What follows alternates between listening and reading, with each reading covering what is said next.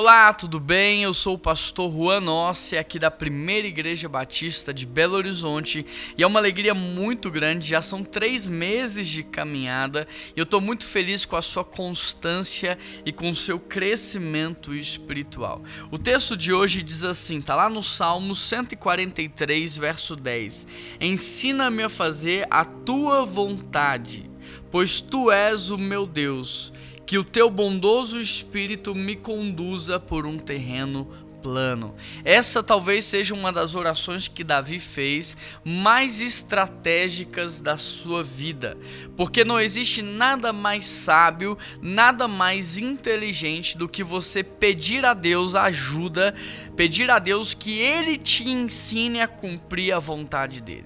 Hoje eu percebo que nós, filhos de Deus, nós não precisamos de poder, porque como filhos nós já nascemos empoderados. Então quando você, por exemplo, é, tem uma empresa familiar, o filho do dono ele tem certo poder ali naquela empresa só pelo fato dele ser filho do dono. Ou seja, se somos filhos de Deus, nós já nascemos empoderados. O que nós precisamos então é conhecer a vontade do Pai para que tomemos as decisões de maneira assertiva e tenhamos tenhamos resultado. O problema de muitas empresas familiares é que os filhos não conhecem a vontade do pai e acabam destruindo o negócio, acabam atrapalhando os negócios da família. Ou seja, o que nós precisamos como filhos de Deus é conhecer o coração do nosso Deus, é conhecer a vontade do nosso Deus, a direção que ele quer que sigamos. Por isso Davi aqui é muito estratégico.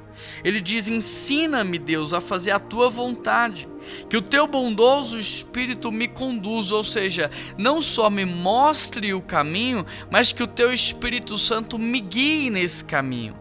E eu quero que, assim, de fato, nós possamos orar nesse sentido nessa manhã, pedindo a Deus que não só nos revele a Sua vontade, nos revele a direção, mas que o Espírito Santo de Deus nos conduza em todas as tomadas de decisões, que Ele nos conduza no nosso caminho, no nosso falar, no nosso pensar, que de fato o bondoso Espírito Santo seja a nossa direção. Vamos orar nesse sentido? Querido Deus e eterno Pai, nós queremos agradecê-lo pela tua presença, porque ela é real. Muito obrigado, Deus, porque o Senhor nos ama e nós podemos recorrer ao Senhor. Nós pedimos ao Senhor que nos revele o teu coração, o teu caráter, a tua vontade, que o Senhor direcione as nossas vidas e que o teu Espírito Santo nos conduza, Pai.